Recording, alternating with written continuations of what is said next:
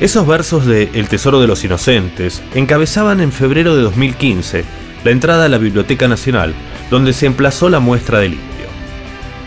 Entre guitarras, fotos, máscaras, videos y dibujos, en una vitrina en el primer piso se exhibieron los libros que el indio seleccionó.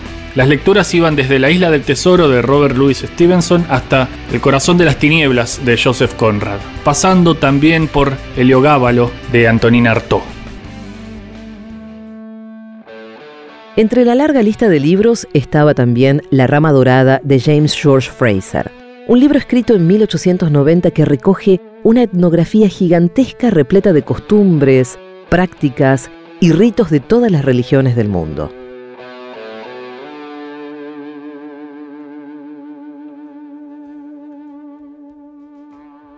Este vasto estudio, que ha tocado tantas cuestiones capitales, tiene por punto de partida la rama de oro que el futuro sacerdote de Nemi debía desprender antes de matar al sacerdote en funciones, para devenir luego de su muerte en su sucesor.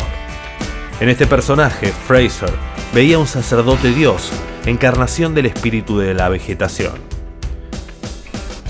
Fraser, además, analiza todas las religiones que encuentra y arriesga una comparación entre ciencia, religión y magia. La magia da por sentado que en la naturaleza un hecho sigue a otro necesaria e invariablemente, sin la intervención de ningún ser espiritual.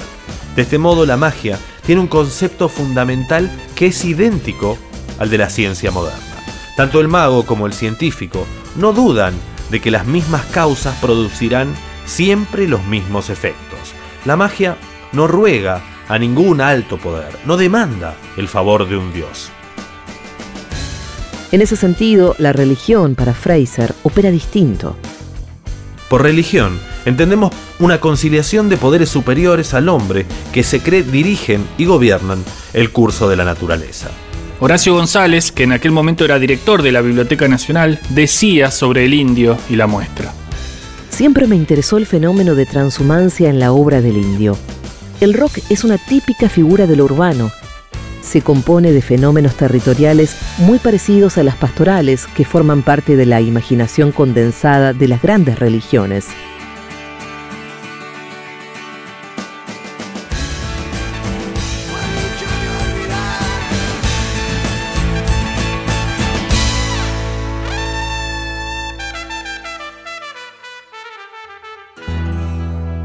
Esa transhumancia que rescata González habla de las peregrinaciones para ver al indio por todo el país.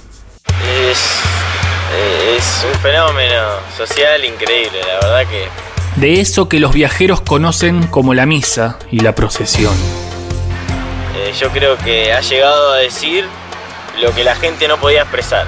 Yo creo que es lo, lo que ha logrado el indio. En una era de pantallas y shows por Zoom, la misa ricotera recupera un sentido antiguo que se opone a la ley que rescata para el pueblo un territorio que despoja a los dueños de la tierra. En Tandil Barría o Mendoza, la burguesía, el orden jurídico y el capitalismo temen la llegada de la misa ricotera. Los diarios se apuran en bastardear la comunión. Los periodistas se cuestionan si está bien o si está mal que el indio promueva ese tipo de encuentros. Podrían tocar todos los fines de semana en Teatro Flores y también podría existir la mística, dicen los cancheros del aire. no puedo faltar, ¿eh? Están, nosotros, qué sé yo. Que cuando el que sabe que toca limpio, sabe que va a estar. De cualquier manera. Redondo tiene, te deja muchas cosas, muchas enseñanzas. me, mucho la, buena vida. Muchas cosas que pasan que te las reflejan. Sin embargo, el indio eligió un camino que desborda a la música. La misa, la misa. Los recitales del indio se unen a los viejos ritos paganos. Esos ritos paganos son algo parecido a lo que Fraser en el tercer libro de la Rama Dorada dice sobre las Saturnalias. Muchos pueblos observaron un período anual de libertinaje de la ley y de la moral, donde las costumbres romanas eran hechas a un lado, cuando la totalidad de la población se entregaba a la alegría y al bullicio más extravagante.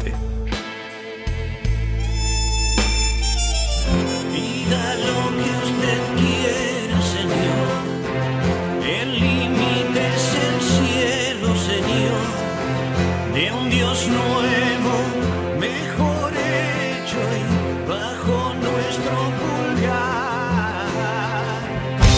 En los shows del indio se contagia alegría y libertad. El indio está, hay alegría. Sigue Fraser.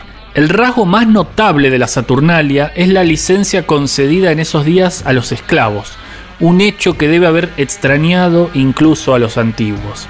La distinción entre las clases libres y las serviles estaba abolida temporalmente. El esclavo podía injuriar a su amo, emborracharse con sus superiores, sentarse a la mesa con ellos y ni una palabra de reproche podía dirigirse por una conducta que en cualquier otra época del año habría sido castigada con el apalamiento.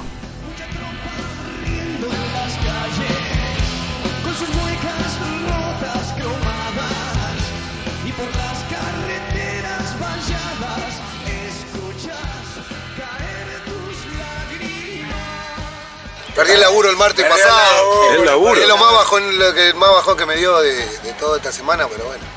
Acá estamos, ya está. Horacio González indicó que le agradó y sorprendió haber leído muchos de los libros que él mismo leyó casi a la misma edad. Entonces, reflexionó, ante esta figura que tiene una enorme fuerza ante su público y de varias generaciones, uno que es más o menos de la misma generación se hace una pregunta letal. ¿Cómo se dividen los destinos, no? ¿Por qué yo terminé aquí y no originé una situación mucho más interesante?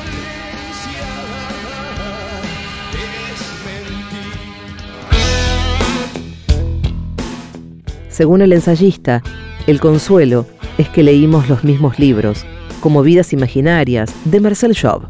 Ahí pienso en el interés por las máscaras que se encuentran en exhibición. Y después, un libro que me acompaña hasta hoy, La Rama Dorada, de James George Fraser. Un libro de formación académica muy fuerte.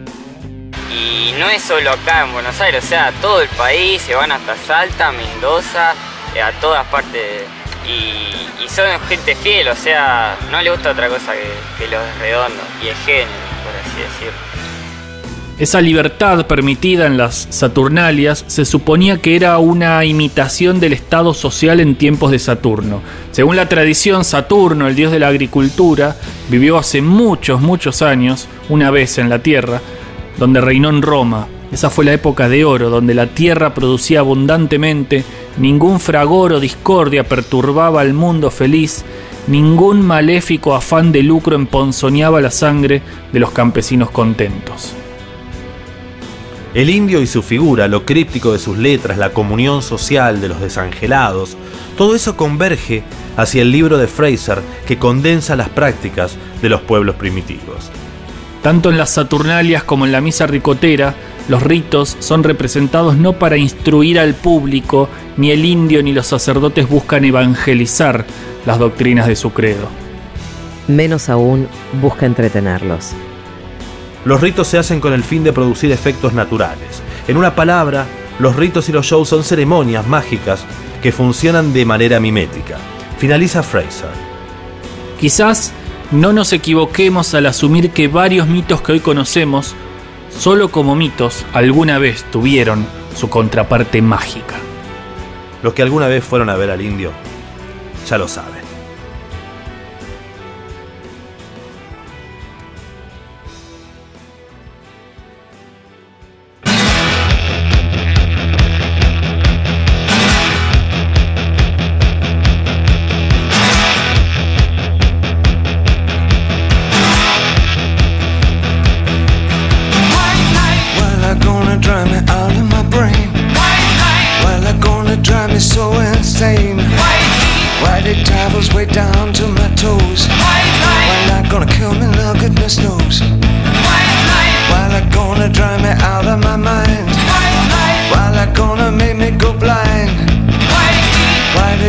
The way down to my toes. What's that sign? What's that sign? Don't you know you're dead or alive? Oh,